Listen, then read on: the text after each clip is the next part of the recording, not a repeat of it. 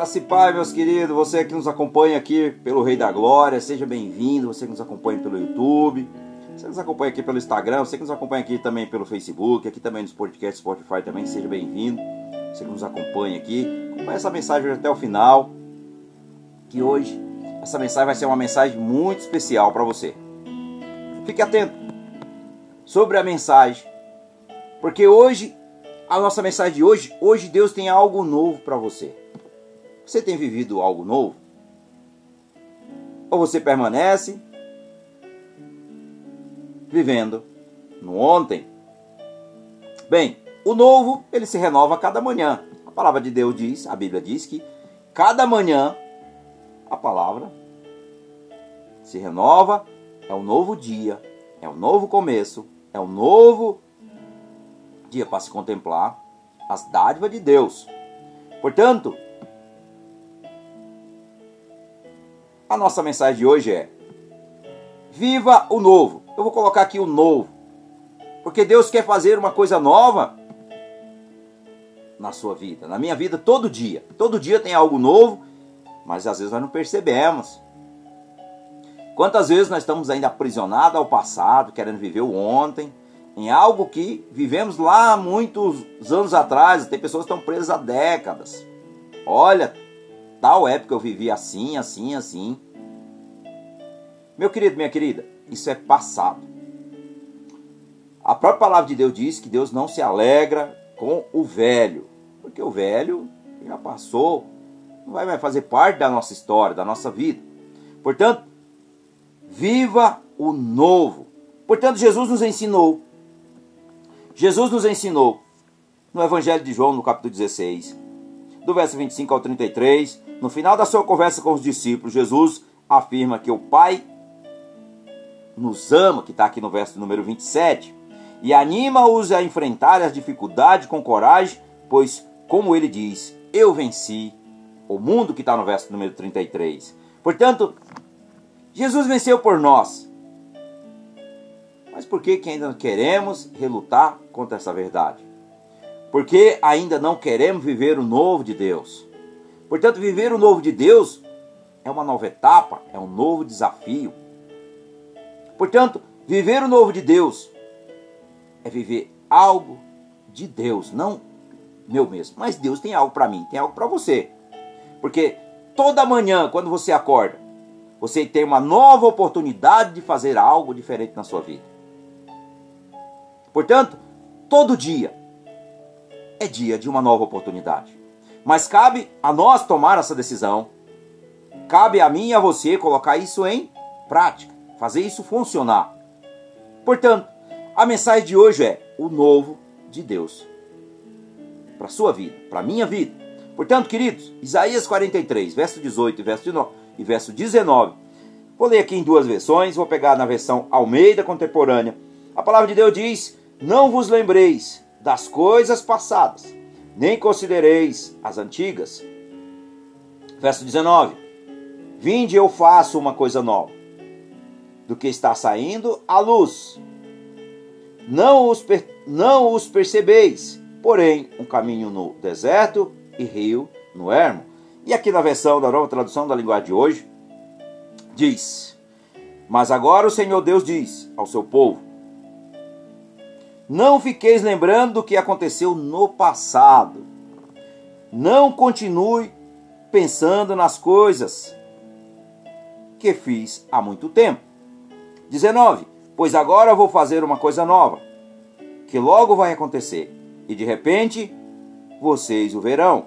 Prepararei um caminho no deserto e farei com que estradas passem em terras secas. Aleluia, Senhor. Louvado seja o nome do Senhor. Então, queridos, não continue pensando nas coisas que fizemos no passado, porque isso nos aprisiona. E isso não é da vontade de Deus. O povo de Israel passava por esse processo. O povo de Israel viveu nesse processo, querendo viver no que já tinha passado. Portanto, quantos de nós estamos aprisionados no passado, esquecendo o novo de Deus hoje? Assim é o que acontecia com o povo. Mas isso não significa que isso não deveria lembrar do que Deus o fez no passado. Não, nós não devemos esquecer do que Deus fez no passado. Algo que Deus quer. Ele não deveriam era pensar que o povo só tinha história e que não teria um futuro. Portanto, você tem um futuro. Nós temos um futuro. E esse futuro pertence a Deus. Olhe para cima. Está lá do alto. Todo dia se renova. A palavra de Deus diz que a cada manhã as misericórdias de Deus se renovam sobre as nossas vidas. A cada manhã as misericórdias de Deus se renovam sobre nós. Portanto, vou fazer uma coisa nova. Ou seja, estradas, conforme aqui a palavra de Deus diz, ele traz algo novo. E aí usa um exemplo de um rio em um lugar seco. Vamos lá. Que acontece quando a água do rio passa? Ela fica parada? A água do rio, ela passa e ela não volta mais. A água do rio, ela somente desce, ela só tem um curso, descer. Só desce. Ela não vai ficar parada ali ou retroceder. Não vai, queridos. Por quê? Ela tem que passar. E assim é a nossa vida. A nossa, a nossa vida é assim. Ela tem que seguir. O amanhã não pertence a mim e a você. O amanhã pertence a Deus. O passado não pertence a nós e Deus não se alegra que nós olhamos para trás. Ficamos aprisionados lá no passado. O que Deus está falando para mim e para você hoje que é o que aconteceu no teu passado é passado. O que aconteceu antes Lembre somente como a palavra diz: olhe para trás para saber de onde Deus nos tirou. Da onde Deus nos tirou? Das trevas. Deus nos tirou do lamaçal. Deus nos tirou de um caminho escorregadio, como está lá no Salmo 40, da sujeira, da lama. Mas o Senhor olhou para nós com amor, com ato de misericórdia e bondade, se inclinou para nós, ouviu o nosso clamor, nos tirou da lama e colocou sobre uma rocha firme que é Cristo Jesus. Portanto, queridos, a nossa mensagem de hoje, a mensagem que eu quero compartilhar com os irmãos hoje é o novo de Deus para a sua vida. Viva o novo e esqueça o velho. O velho, porque se nós permanecemos presos no passado, nós não vamos entender o novo de hoje. Não queremos viver o novo de hoje, não vamos valorizar o novo que Deus tem para nós hoje. Portanto, Deus tem algo novo todo dia, toda manhã. A própria palavra, a Bíblia diz que toda manhã as misericórdias de Deus elas se renovam nas nossas vidas. Mas nós não percebemos isso. Portanto, para motivar aos queridos irmãos que nos acompanham aqui em uma nova visão e um novo interesse pelas coisas de Deus. Isaías profetizou os filhos de Israel em um sombrio período de sua história eles estavam no, em cativeiro e eles perderam tudo o que eles pensavam que iriam manter para sempre.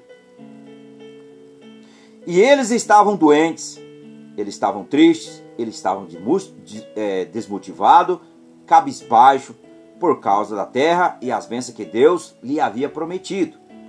Primeiro passo que eu quero compartilhar com os irmãos, para abraçar as coisas novas de Deus, quer fazer algo novo em nossas vidas. Deus quer fazer, todo dia Deus faz algo novo nas nossas vidas e nós às vezes não percebemos. Mas olha, primeiro nós temos que mudar o nosso foco. Primeira coisa que nós temos que mudar é o nosso foco. Pare de olhar para trás e comece a olhar para frente. Foco, objetivo. O apóstolo Paulo deixou um exemplo para nós que é dizer: Eu desapego das coisas que ficaram e me apego nas coisas que estão por vir e as coisas que são do alto. Portanto, exemplo para mim e para você: desapega do velho, desapega do velho e se apega ao novo. Portanto, esqueça as coisas passadas. Não viva focado no passado. Se você está constantemente olhando para trás, você não pode ver onde você está indo. Estamos usando um carro, dirigindo um carro. De repente, você para de olhar, que o para-brisa ele é imenso, grande, e você começa a olhar para o retrovisor. E o trânsito vai fluindo e você vai indo. Você está na direção certa? Se você continuar olhando para o retrovisor, para o central, para os laterais, só que ali na frente tem um trânsito fluindo. E se o trânsito para, o que que acontece? Eu estava olhando para trás e eu esqueci do que está na minha frente. O que vai acontecer, queridos? Um acidente. E pode ser fatal. Portanto, assim é a nossa caminhada cristã. Assim é a nossa vida. Se nós pararmos de olhar aqui na frente e continuar tentando olhar para trás, a distração vai vir e você vai pode até continuar preso por toda a eternidade através das nossas próprias escolhas de permanecer focado no passado. Portanto, foque no agora, o presente e olhando sempre para frente, porque vai ter um futuro e Deus tem algo preparado para nós no futuro. É a própria palavra que diz que a sua misericórdia se renova a cada manhã. Graças a ela nós não somos consumidos. Portanto, queridos, olhe para Cristo. Olhe para o seu alvo. O seu principal objetivo é Jesus. O seu objetivo principal é Deus. Portanto, esqueça o velho e venha viver o novo. Portanto, se você estiver indo sempre em frente para as coisas novas, em Cristo, você tem que aprender que, primeiro, você não pode depender de vitórias passadas para sustentá-lo. Isso não vai te sustentar. Esqueça as coisas passadas. Olhe aqui, olha o que aconteceu com os, com os filhos de Israel. Os filhos de Israel tiveram muitas vitórias no passado, muitas. Primeira delas, a libertação do cativeiro no Egito, está lá no Êxodo. Foram libertos. Aí, segundo, conquistaram a terra de Canaã. Terceiro, lutaram com perspectiva de conquistadores. E quarto, sobreviveram a uma divisão em seu país. E segundo, mas agora eles estão em cativeiro. Todas as suas vitórias anteriores não estavam fazendo nada para libertá-los. Primeiro, eles precisavam de um novo mover, um novo milagre, uma nova história. E segundo, a questão não é o que Deus tem feito, a questão deve ser. Entenda isso. E terceiro, o que Deus está fazendo agora em sua vida? Pergunte a si mesmo: o que Deus está fazendo agora na minha vida? Deixa eu ver. Olhe sua volta. Olhe sua volta. Eu olho aqui na minha janela. Eu vejo a mão de Deus aqui na minha janela. O verde, os pastos lá nas fazendas no fundo. Eu vejo aqui o, a mão de Deus. Eu vejo aqui agora que eu estou compartilhando com vocês essa palavra. Eu vejo agora que eu tenho um fôlego de vida. Eu estou aqui em um lar, que eu tenho uma família. Eu estou aqui, que eu tenho uma perspectiva de um dia abençoado, cheio da graça de Deus. Eu tenho aqui agora comigo o amor de Deus no meu coração, cuidando de mim. Estou falando de mim. Então, analise e veja que você tem daqui o amanhã que Deus vai preparar algo melhor para nós. Já está bom, já está ótimo, somos gratos a Deus pelo que Ele tem nos feito. Mas o amanhã pertence a Deus. Portanto, se eu crer no novo, eu vou viver o novo. Mas se eu permanecer reclamando, se eu permanecer sempre olhando para as coisas que já passaram, eu não vou viver o novo de Deus. Eu não vou ser grato pelo novo que Deus tem feito na minha vida. Então seja grato, é gratidão, queridos. É gratidão no nosso coração porque Deus já fez mas também gratidão pelo que o Senhor está fazendo e, e gratidão pelo que o Senhor ainda vai fazer por nós.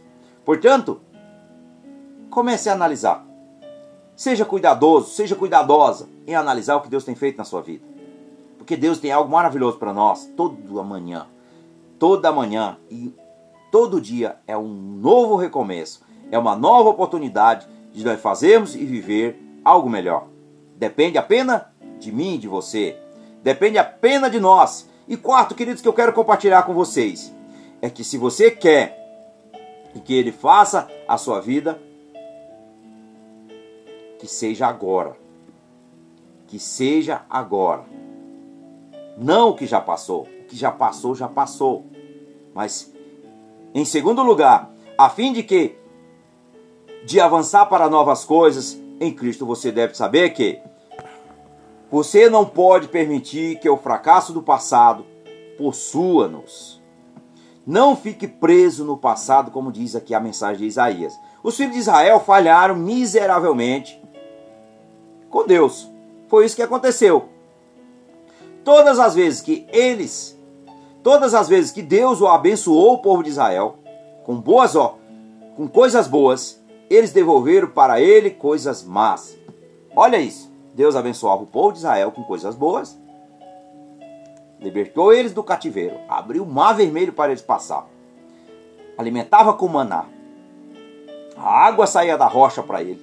Deus tinha uma coluna, Deus tinha um fogo aquecendo, e o povo retribuiu com o quê? Murmurando. E é assim Samuel e você, queridos. Deus está fazendo nas nossas vidas. Deus está derramando graça nas nossas vidas. Deus está fazendo um ato de misericórdia, um favor imerecido, e nós estamos o quê? Reclamando, Senhor, não está bom. Senhor, as coisas não estão boas. Seja grato. Como está lá a carta aos Hebreus que diz: Devemos estar contentes com o que nós temos. Devemos estar contentes com o que nós temos. Seja grato. Seja grato a Deus pelo que Ele já fez, pelo que Ele está fazendo e pelo que Ele ainda vai fazer na sua vida. Todas as vezes que Deus abençoou o povo de Israel, eles devolveram a Deus o mal. É assim que acontece conosco. Primeira coisa, Deus deu o que ao povo de Israel? Um templo Deram-lhe o que? Adoração a falsos deuses, a ídolos. Em segundo, Deus lhe deu a verdade. Viveram e proclamaram a mentira. Olha a retribuição a Deus. E terceiro, Deus deu o que? Os seus mandamentos a eles. Para nos cumprir, como ele nos dá a nós também. Mas olha, eles viviam como se fossem apenas sugestões, é assim que o ser humano vive hoje. Ele pega a Bíblia Sagrada, ah, isso aqui é um livro velho, isso aqui é um livro histórico. O que está escrito aqui são apenas palavras do homem. Pois é, querido, o povo de Israel viveu isso também. E eles pagaram alto preço. E outra coisa também. Quarto, Deus lhe deu o que? Riquezas. Eles usaram para buscar para abusar dos pobres. Quando Deus te dá riquezas, abençoe, compartilhe, porque Deus está te dando bênção para que você compartilhe com o teu irmão. Quando Deus te abençoa com algo, abençoe alguém, você está compartilhando aquilo que Deus nos abençoou. Sabe por que muitas pessoas não prosperam? Porque elas não sabem dividir o que Deus tem o abençoado. Ele retém a sua bênção. Deus, quando nos abençoa, nós compartilhamos com os irmãos, aqueles que estão necessitados, aqueles que estão precisando. Quando você faz isso, você está compartilhando aquilo que Deus te deu. Mas o povo de Israel não, fazia, não faziam isso. Quando Deus os abençoava, eles oprimiam os pobres. E aí, queridos, quantos de nós vivemos essa fase? Quantos de nós vivemos nesse caminho? Fazendo contrário à vontade de Deus fazendo contrário à vontade de Deus. E quinto, Deus lhe deu o que? A si próprio. Deram-lhe nada exceto a rejeição. Os filhos de Israel não mereciam receber nada de Deus, como eu e você não merecemos receber nada de Deus. Contudo, ele ainda os amava e ele sinceramente queria ajudá-lo a mudar. Observe a mensagem de Deus. Não vos lembrei das coisas passadas, nem considereis as antigas. Eis que farei uma coisa nova. Olha como Deus se renova. O tempo todo Deus está se renovando. Deus está sempre se renovando. Deus não estava condenando-os pelo seu passado. Não, não podia fazer nada para mudar isso. Nada, não poderia fazer nada. Não poderia fazer nada. Em vez disso, Deus estava estendendo a mão de esperança. Ele, na verdade, estava dizendo: esqueça o passado, esqueça o passado. Eu estou lhe dando uma nova oportunidade de começar de novo. Portanto, Recomece. Um recomeço, queridos, é começar do zero. É recomeçar do zero. Senhor, a minha vida com o Senhor, a minha comunhão com o Senhor é um fracasso. A minha oração é fracasso. A minha adoração é fracasso. A minha busca na palavra, Pai, é um fracasso. Precisamos reconhecer, queridos. Quando nós reconhecemos, quando nós reconhecemos diante de Deus os nossos fracassos, Senhor, eu reconheço o meu fracasso. Eu não tenho dado nada para ti. Eu não tenho buscado novo em ti em nada. Eu continuo preso no velho. Eu continuo aprisionado nas coisas antigas. Mas o Senhor está te dando e está nos dando hoje uma nova oportunidade. Uma oportunidade de fazer algo novo e de viver o novo. Portanto, peça, se humilhe na presença dEle, clame a Ele, busque a Ele por misericórdia, porque Ele tem misericórdia para derramar sobre o seu coração, sobre a sua vida. Portanto, hoje Deus está te dando uma nova oportunidade de você recomeçar novamente. Isaías 55, no verso 7. Deixe o ímpio, deixe o ímpio o seu caminho, e o homem maligno os seus pensamentos, e se converta ao Senhor, que se compadecerá dele. Torne para o nosso Deus, porque grandioso é em perdoar. Se você está indo a um lugar, se você está indo em lugar algum na sua vida, espiritual, financeira, intelectual, ministerial, queridos, você deve compreender que você não pode viver na fé de ontem. Você não pode viver nas coisas que já passaram. Não tem como você viver dessa forma. Primeira coisa, os filhos de Israel haviam experimentado grandes bênçãos. Eles tinham experimentado bênçãos espirituais em toda a sua história. Em toda a sua história.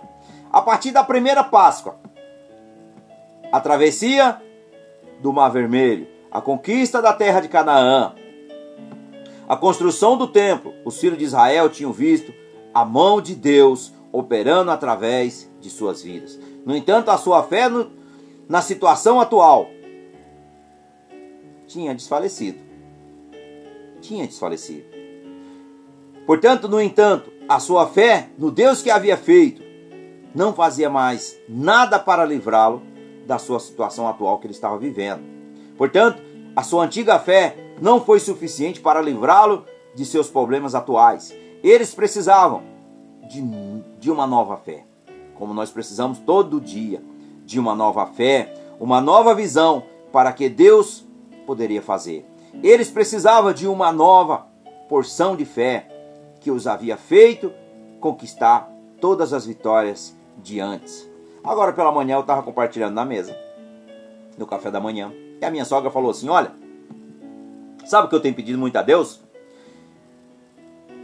Que Ele aumente a minha fé. Sabe como é lindo ouvir isso? Porque nós seres humanos sabemos que a Bíblia diz que quando nós pedimos para aumentar a nossa fé, vai vir provações, vai vir dificuldades. E aí, queridos, a maioria dos crentes, dos cristãos que professam ser seguidor de Jesus, não pede essa palavra, não falam isso. Sabe por quê? Porque eles têm medo de passar pelo deserto. Eles têm medo de passar pelo processo. E quando a minha sogra falou isso, ela falou assim: Olha, que eu tenho pedido muito para Deus é que Deus aumente a minha fé. Sabe o que significa isso, queridos? É que você está disposto a obedecer ao Senhor e a seguir os seus ensinamentos, a seguir e honrar os seus mandamentos, a seguir e glorificar o nome do Senhor. Porque através da nossa fé fortalecida, se você crescer espiritualmente, você vai passar por luta, você vai passar por batalhas, mas você vai sair fortalecido, porque Deus ele é fiel e ele nos sustenta. Ele não vai nos abandonar. Jesus deixou bem claro aqui quando eu compartilhei com os irmãos no início dessa mensagem, aqui no Evangelho de João, no capítulo 16, no verso número 33, quando Jesus disse: Eu digo isso para quê? Por estar unido comigo, vocês tenham paz. No mundo vocês terão e vocês vão sofrer, mas tenham coragem, eu venci o mundo. Jesus está dizendo: tereis aflições, mas tenha de bom ânimo, porque eu venci por você. Portanto, queridos, o que nós sofremos hoje aqui não se compara com o que Jesus sofreu e não se compara com a glória vidoura que Jesus terá para mim e para você. Portanto, se alegre na provação, se alegre em pedir para o Senhor aumentar a sua fé, para que você se fortaleça e você aprenda a viver e a obedecer ao nosso Deus. Salmo 85, verso 6 ao verso 8a diz: Não tornará a vivificar-nos para que o teu povo se alegre em ti. Mostra-nos, Senhor, a tua misericórdia e concede-nos a tua salvação. Escutarei o que Deus, o Senhor, disser. Portanto, segundo passo para que você abrace as coisas novas que Deus tem e Ele quer fazer na sua vida é esclareça o seu foco diante de Deus. Esclareça qual que é o seu foco. Descubra o que Deus quer para você. Você já se perguntou? Talvez você nunca tenha se perguntado isso. Senhor, o que o Senhor deseja para mim? Portanto, Senhor, faça em mim o seu querer. Faça em mim a sua vontade. A oração modelo, a oração do Pai Nosso. Eu acho que todo cristão conhece. Jesus nos ensinou, ensinou os seus discípulos, nos deu um exemplo de como nós devemos orar que nós devemos primeiramente glorificar o nome do Pai, exaltar a Ele, honrar a Ele. E aí, depois, diz claramente: Senhor, faça não a mim, mas sim a tua vontade. Faça em mim o teu querer. Portanto, descubra, descubra, esclareça diante de Deus: Senhor, o que o Senhor quer para mim? O que o Senhor tem para mim? e faz a tua vontade em mim. Opera em mim o teu querer. Faz em mim a sua vontade. Portanto, esqueça as coisas passadas. Nem considere as antigas. Veja, eu estou fazendo uma coisa nova. Agora ele surge, você não percebe. Quantas vezes isso acontece?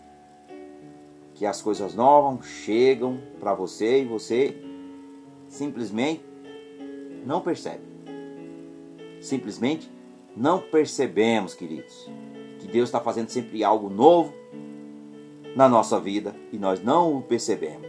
Observe o que Deus disse: Estou fazendo um caminho no deserto e ribeiro no ermo. Versão Almeida. Portanto, Deus está fazendo sempre algo novo. Deus está fazendo sempre algo novo na nossa vida. Os filhos de Israel tinham o quê? Uma escolha.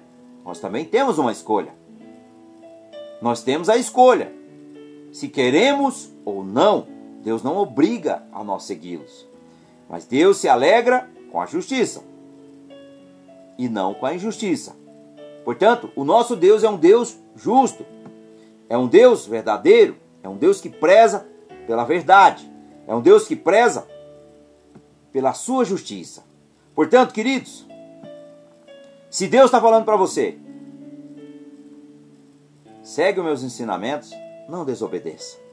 Obedeça, que você vai viver o melhor de Deus. Obedecer é melhor do que sacrificar, como está lá em Samuel 15, 22. Portanto, obedeça, porque obedecer é melhor do que sacrificar. Então eles poderiam, querido, o povo de Israel poderia, elas poderiam olhar para o passado e os problemas do presente ou podiam se concentrar naquilo que Deus queria fazer em suas vidas. O caminho versus deserto. Olha só. É assim que acontece. Rio versus ermo. Como está aqui na versão Almeida. Ou seja, um lugar vazio. Quando você já percebeu quando você entra numa casa, vamos lá, já entraram numa casa que não tem nada dentro? Só tem uns escombros.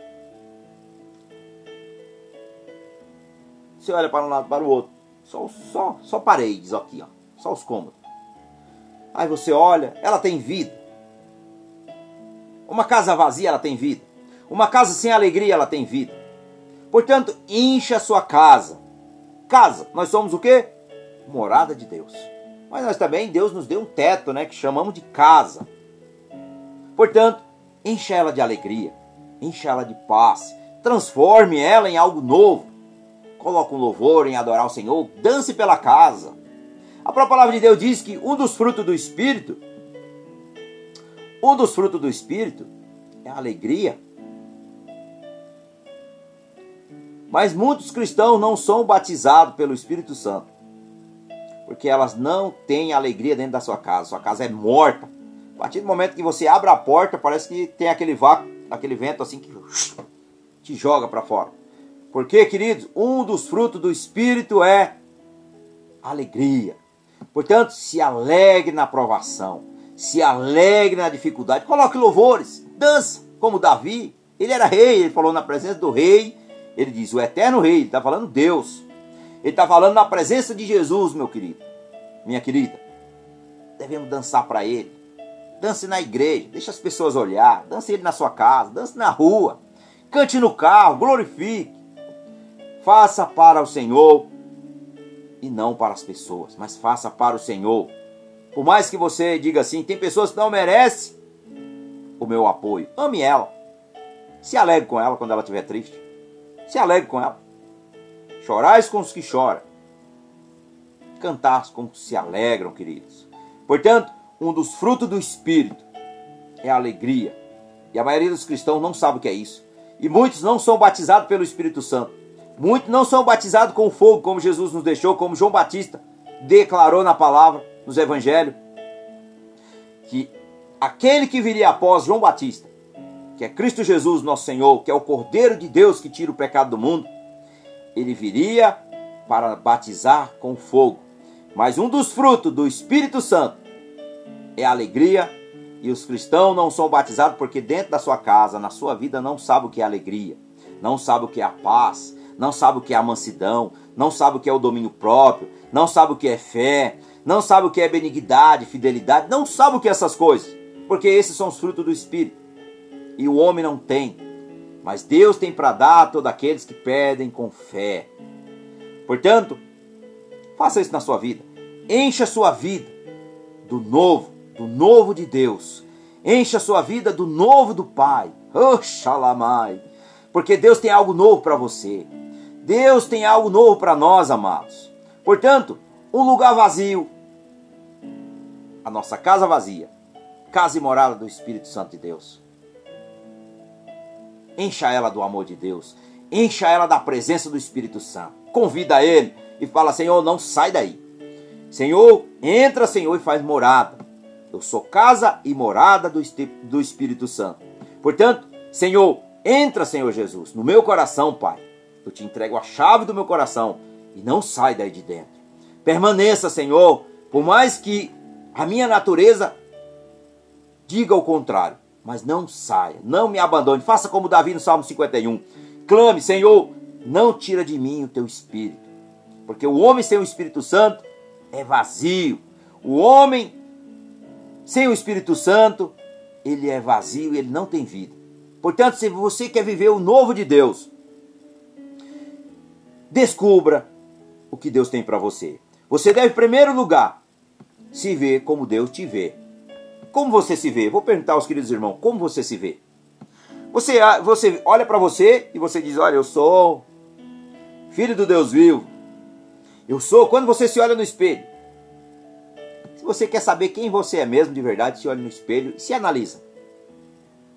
Mas olhe com os olhos espirituais. Quem é você na frente do espelho? Queridos, você tem que entender. Romanos 8,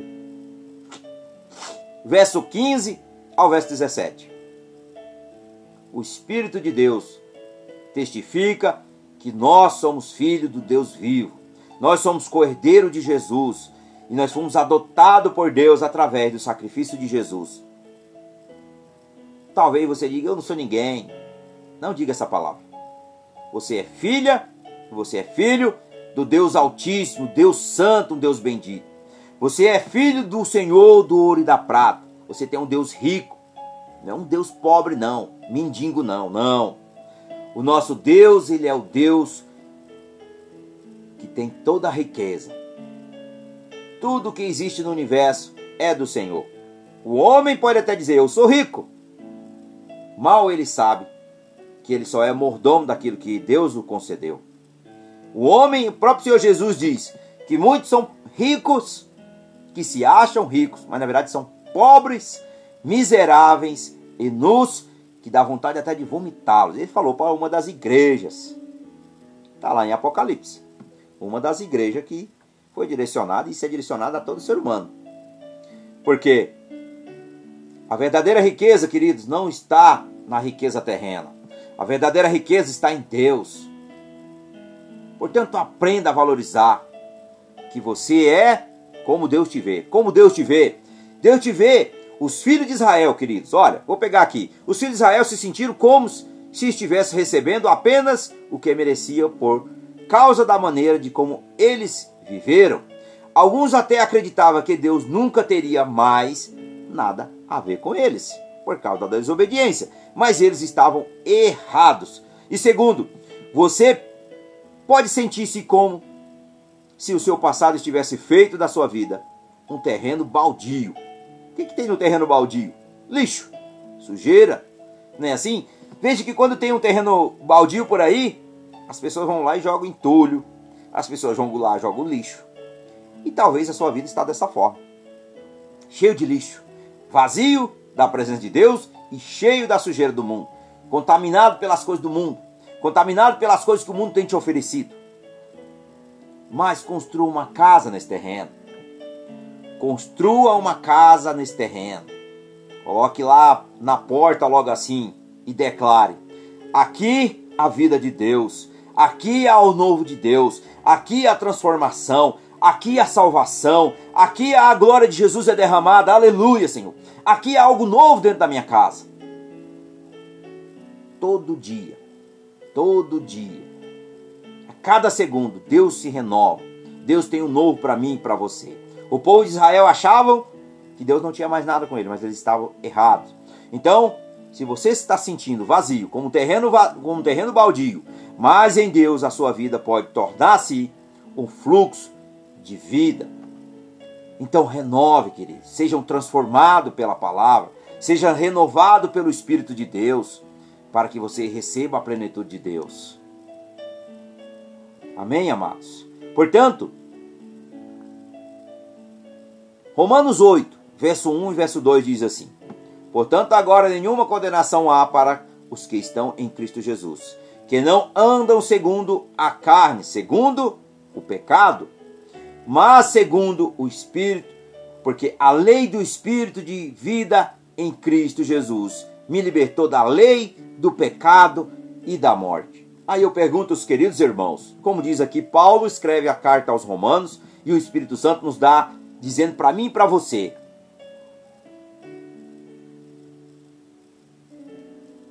Vou perguntar seriamente. Eu quero que vocês sejam sinceros consigo mesmo. Não responda para mim. Se, se vocês quiserem colocar nos comentários, respondam. Se vocês não quiserem, responda para você mesmo, mas responda com autoridade. Você se acha filho de Deus?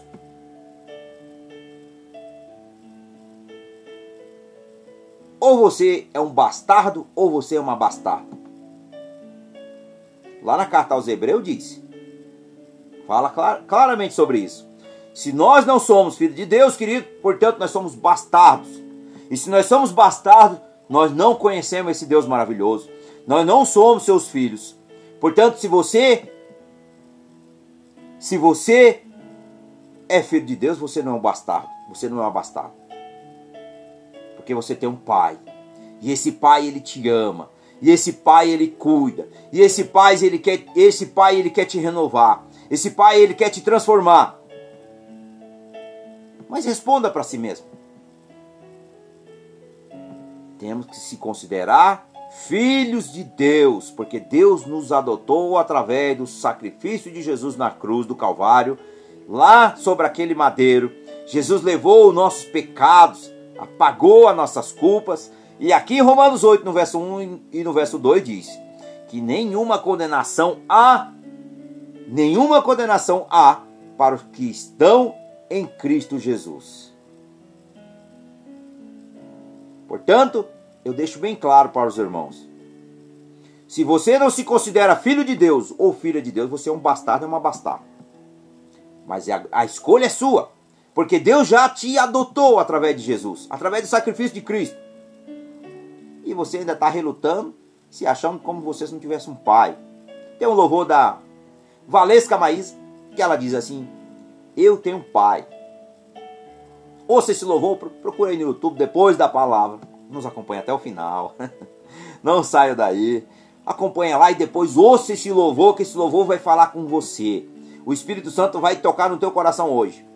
Que você não é um abandonado, você não é um abandonado. Você tem um pai que é fiel, mas ele quer te renovar, ele quer te dar algo novo hoje. Amanhã ele quer te dar algo novo, depois de amanhã ele quer te dar algo novo. E assim vai indo dia por dia, queridos. Todo dia o novo de Deus deve estar dentro das nossas vidas, no nosso coração. Portanto, Outra forma também, Colossenses, no capítulo 1, no verso 21, no verso 22 diz: A vós também, que no outro tempo erreis, estranho e inimigo do, do entendimento pelas vossas obras, mas agora, contudo, vos reconciliou no corpo da sua carne pela morte, para perante ele vos apresentar santos e irrepreensíveis e inculpáveis Aleluia. Aleluia, Senhor. Olha o que a mensagem de Colossenses diz para nós. Antes nós era o que, queridos? Inimigo de Deus. Antes nós não tinha essa oportunidade de se chegar a Deus e viver o novo de Deus. Porque nós éramos o que? Veja o que diz. Pelas vossas más obras, ou seja, através do pecado. O pecado que é o muro de separação entre nós e Deus. E agora, contudo, nós fomos reconciliados com Deus. Nós fomos reconciliados com Deus, porque nós éramos o que? Inimigos de Deus. Nós era inimigos. A pessoa quando não tem Jesus, irmãos, entenda que você é inimigo de Deus. Não acho que você é filho, não, porque o, o ímpio, o incrédulo, ele diz assim: olha, eu também sou filho de Deus. Ah, hoje eu mereço tomar uma cervejinha, hoje eu mereço fazer isso, fazer aquilo, porque eu também sou filho de Deus. Pobre, possa realmente se libertar, mas ele está enganado.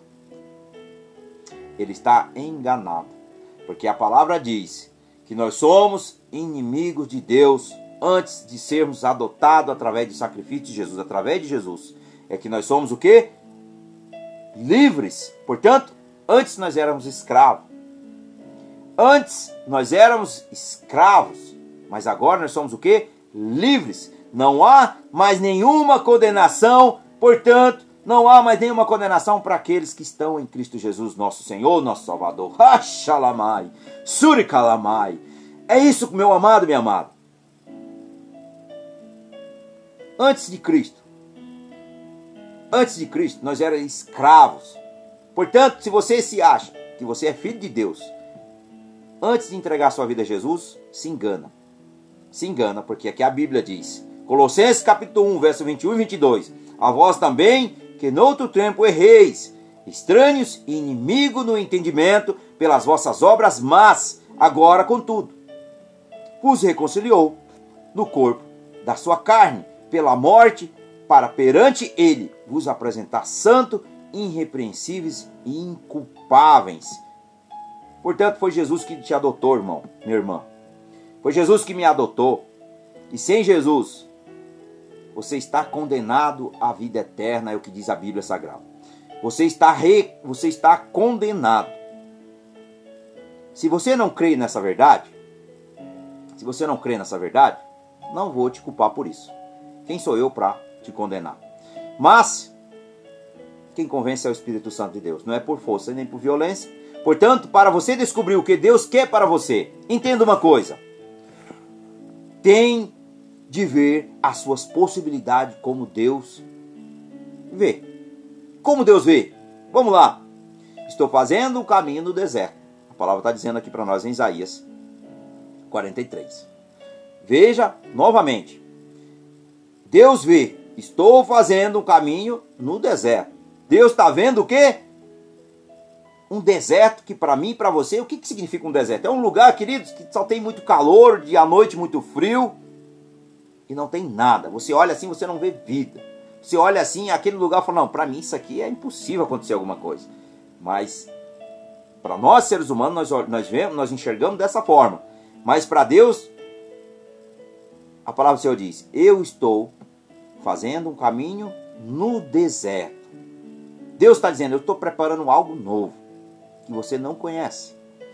Eu estou preparando algo novo que você nunca viveu, mas você pode viver um novo a partir de agora. Você pode viver um novo a partir de agora. Primeiro, Deus é capaz de transformar as áreas mais desertas, mais inóspitas que existe no planeta, da sua vida, da sua área, principalmente na área da sua vida, em campos de bênção e abundância, queridos. É isso que Deus faz. Abundância.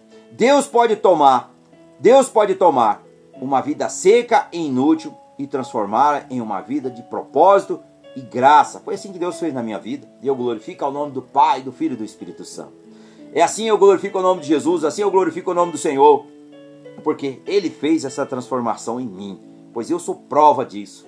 E eu glorifico ao nome do Senhor pela libertação, pela restauração e por me dar um, um rumo, um norte e um alicerce sólido sobre a rocha que é Cristo Jesus. Segundo Coríntios capítulo 3, no verso 17 e no verso 18 diz: Ora, o Espírito do Senhor é Espírito.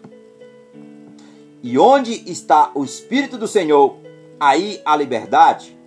Mas todos nós, com a face descoberta, refletimos como um espelho a glória do Senhor. Somos transformados de glória em glória e na mesma imagem, como pelo Espírito do Senhor. Aleluia, Senhor. Louvado seja o nome do Senhor. Portanto, amados, Deus transforma quando nós damos liberdade. Se você dá liberdade, se você disser assim, Senhor Jesus, eu te convido, eu te dou liberdade, Senhor. Eu te dou liberdade para o Senhor ser o meu Senhor. Eu te, eu te dou liberdade para o Senhor ser o meu, o meu mestre, o meu salvador. Aí, queridos, as coisas acontecem. Mas para isso nós temos que abrir o nosso coração, nós temos que dar liberdade ao Espírito de Deus para que ele possa operar em nós. Quando nós damos essa liberdade a ele, a glória de Deus, veja que está no verso 18. Verso 18. Olha o que diz: Mas todos nós, com a face descoberta, refletindo como um espelho a glória do Senhor, somos transformados de glória em glória, na mesma imagem, como pelo Espírito do Senhor. Aleluia, Senhor. Deus é maravilhoso, irmãos. Deus é maravilhoso. E o que Deus faz nas nossas vidas é incrível. A transformação é incrível. Então, o maior passo para abraçar as coisas novas de Deus, que Deus quer fazer na sua vida. Em sua vida é comprometa-se com o plano de Deus. Deus tem um plano maior para todos nós. Deus tem um plano para mim e Deus tem um plano para cada um de vocês. Daniel Silva, meu amado irmão, meu querido, grande abraço. Quanto tempo? Mora em Fortaleza, com um grande abraço. Que o Senhor te abençoe, você e sua casa, sua família. Que Deus te abençoe. Estou vendo aqui, saudades. E que essa mensagem também possa ser compartilhada com a sua família. Que você também possa ser abençoado em nome de Jesus. Receba o novo de Deus hoje na sua vida. Receba o novo de Deus hoje na sua casa. Receba o novo de Deus hoje nos teus filhos, na tua esposa. Que você possa ser muito abençoado e que o amor de Jesus permaneça sobre vocês. Isso eu declaro aqui através da palavra de Deus. Você vai receber o novo de Deus hoje, como você nunca viveu, para a honra e glória do nosso Senhor Jesus. Amém, irmão? Então, continua nos acompanhando até o final dessa mensagem, que Deus vai falar conosco de uma forma muito especial. Portanto, querido, comprometa-se com o plano de Deus. Deus tem um plano para mim, Deus tem um plano para nós. Deus tem um plano maior para nós. Só que Deus já havia colocado em movimento os acontecimentos e as pessoas que levariam Israel do cativeiro de volta para a terra da bênção mas ainda era necessário eles decidirem se eles queriam o que Deus estava oferecendo ou não. Assim somos nós. Se Deus tem algo para a sua vida, Deus tem algo para a minha vida, e eu não digo, Senhor, eu não quero, Deus não vai te forçar. Deus não vai forçar você a aceitar o que Ele tem para você. Cabe a mim e a você decidir, é, um, é uma decisão, queridos. Se nós queremos ou não. Deus não obriga ninguém a segui-lo. Jesus veio e se sacrificou para nos salvar. Só que ele, ele não vai te obrigar a você a segui-lo. Mas se você disser com as suas palavras, com a sua boca, porque a palavra em Romanos 10, a Bíblia diz em Romanos 10, no verso 9, no verso 10, se eu confessar com a minha boca e eu crer no meu coração que Jesus é Senhor, eu serei salvo. E se nós pegar lá em Atos dos Apóstolos, quando o carcereiro, quando Paulo e Silas, quando Paulo e Silas louvavam e oravam ao Senhor, que as muralhas caíram, a prisão foi abaixo. E aquele homem ia tirar a própria vida. Ele arrancou a espada aqui, ó, desembainhou a espada e falou: Agora eu vou ter que me matar porque o meu chefe vai me matar, que todos os presos fugiram. Ele era responsável por aquelas pessoas. E naquele instante, Paulo, a Bíblia diz que Paulo, calma, irmão, calma, que ninguém vai morrer aqui, ninguém fugiu, tá todos aqui. Ninguém tinha fugido. E aí Paulo falou do amor de Jesus para ele. E ele perguntou: Como é que eu posso ser salvo? E Paulo disse: Arrependei vós dos seus pecados, confessar Jesus como teu Senhor e Salvador, e será salvo tu e a tua casa. E toda a casa dele foi salva. E a Bíblia diz ainda que, em seguida, ele levou, ele levou Paulo e Sila para a sua casa. Mas antes disso, ele tratou das suas feridas. Tratou dos machucados. Porque Paulo e Sila, antes disso, tinham sido apanhados em praça pública tinham sido chicoteados, tinham sido espancados, e o próprio carcereiro com certeza também espancou, né? Chicoteadas e chicoteadas em Paulo e Silas. Sabe o que ele fez? Ele foi tratar das feridas que ele mesmo tinha feito neles. Portanto, queridos, Deus quer tratar as feridas da sua vida hoje, do seu coração, da sua alma. Deus quer tratar o incurável que você não pode receber se não for do Espírito Santo de Deus. O incurável a, aquela doença que tem na tua alma. Porque muitas vezes as pessoas dizem assim: ah, eu sou muito bom de saúde física, mas espiritual ela está em apodrecendo, ela está caindo, o coração está sangrando, a alma está gemendo e o espírito está abatido. Mas somente quem tem o poder para tra tratar esse mal com bálsamo, com renovo, é o Espírito Santo de Deus.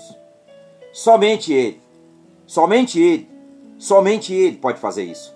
Portanto, nós devemos decidir se nós queremos se comprometer com o plano de Deus. Qual é o plano de Deus para mim e para você, irmãos? É um plano de salvação. Deus tem um plano maior para nós, é um plano de salvação. Jesus deixou bem claro: tereis aflições, mas tem de bom que eu venci por você. Jesus sacrificou por mim e por você. Mas a própria palavra de Deus diz, a Bíblia diz para mim e para você, que quando nós entregamos a nossa vida a Jesus, quando nós renunciamos às nossas próprias vontades, que nós vamos adorar Ele em espírito e em verdade, porque os verdadeiros adoradores é aqueles que adoram em espírito e em verdade. Quando você vai prestar um culto racional a Deus, você está deixando de fazer a tua vontade. Romanos 12 diz que não se molde, não devemos se moldar aos padrões desse mundo, mas sejam transformados, sejamos renovados. Portanto, você deixa o quê? De fazer o que te agrada para fazer a vontade de Deus aí começa a transformação. A transformação começa aí. Quando você sai da sua casa, você pega a tua família e você leva para a igreja para ir adorar a Deus. Hoje nós vamos somente adorar a Deus. E você deixou, tinha um passeio para se fazer, não que você não possa fazer, mas aí você está negando a tua própria vontade para fazer a vontade de Deus. E Deus se alegra tanto que Ele vai retribuir na tua vida a verdadeira alegria, a verdadeira paz. Ele vai te dar um novo, Ele vai te dar um refrigério, Ele vai te dar um bálsamo de cura na sua alma, no seu espírito. Porque às vezes, queridos, queremos ir para o mundo preencher o vazio da nossa alma, o vazio que existe dentro do nosso coração. Mas esse vazio, a própria Bíblia diz que somente Jesus Cristo de Nazaré pode preencher. Você pode ter um casamento abençoado, você pode ter filho, você pode ser próximo financeiramente, você possa fazer infinitamente o que você quiser aqui na terra. Mas nada dessas coisas vai preencher os vazios da sua alma, porque você ainda está aprisionado no passado. Portanto, Deus quer fazer algo novo na sua vida. Deus quer fazer algo maravilhoso na sua vida. Mas para isso você tem que decidir se você quer ou não viver esse plano que Deus tem para a sua vida. Ele é fiel. E se nós se recusarmos a seguir onde Deus estava conduzindo, então ele estaria eles estariam condenados a permanecer no cativeiro. Portanto, a decisão de permanecer aprisionado no passado é uma decisão. Mas não é uma decisão sábia se tomar. A decisão sábia se tomar é quando você se coloca diante do Senhor e fala: Pai, eu estou cansado de fugir. Pai, eu estou cansado de querer fazer somente a minha vontade. Mas hoje, Senhor, em nome de Jesus, eu entrego a Ti. E eu quero viver o novo de Deus na minha vida. Eu quero que a minha família viva o novo de Deus como ela nunca viveu. E eu quero que meus filhos cresçam, Pai, nessa verdade. Porque eu vivi por muitos anos aprisionado nessa mentira, que eu era feliz. A verdadeira felicidade, queridos, eu só encontrei em Cristo Jesus. A verdadeira felicidade eu só encontrei de um casamento sólido, de uma vida estabilizada e uma vida oferecida a Deus. Assim que é a verdadeira felicidade. Essa é a verdadeira felicidade. Portanto, Deus prospera nas nossas vidas quando nós entendemos esse propósito, esse plano. Porque Deus está dizendo hoje para mim e para você: eu estou fazendo uma coisa nova. Agora ele surge. Você talvez não perceba. Deus está falando ao seu coração que ele está aí e ele quer te transformar. Mas o teu coração reluta, a tua alma reluta, a tua mente reluta. Eu não quero viver o novo. Mas Deus está dizendo para você: eu estou fazendo um caminho novo no deserto e um ribeiro no lugar ermo. Porque Deus quer o que? Transformar o que era maldição em bênção. Deus já colocou uma marcha de um novo rumo e um novo propósito na sua vida. Você irá segui-lo? Eu pergunto a você, mas você está disposto a segui-lo? Você está disposto a obedecê-lo? Salmo 95, no verso 7 e no verso 8 diz: Porque Ele é o nosso Deus, e, e nós o povo do seu pasto, ovelha das suas mãos. Se hoje ouvirdes a sua voz, não endureçai o coração como em Maribá, e como no dia da tentação no deserto. Portanto, queridos, não resista, porque Deus exalta os humilhados, aqueles que se debruçam nele, colocam seu joelho no chão e choram, buscam a face de Deus, mas aqueles que se exaltam, estes é que serão humilhados. Deus exalta os humilhados e humilha os exaltados. Portanto, Deus quer um coração humilde, contrito e quebrantado, um coração trans, para ser transformado, cheio do amor de Deus. E para nós concluirmos essa mensagem, Deus deseja fazer uma, um grande e maravilhoso milagre em sua vida. Agora cabe a você, e eu vou fazer algumas perguntas para que vocês mesmo se questionem a si mesmo depois.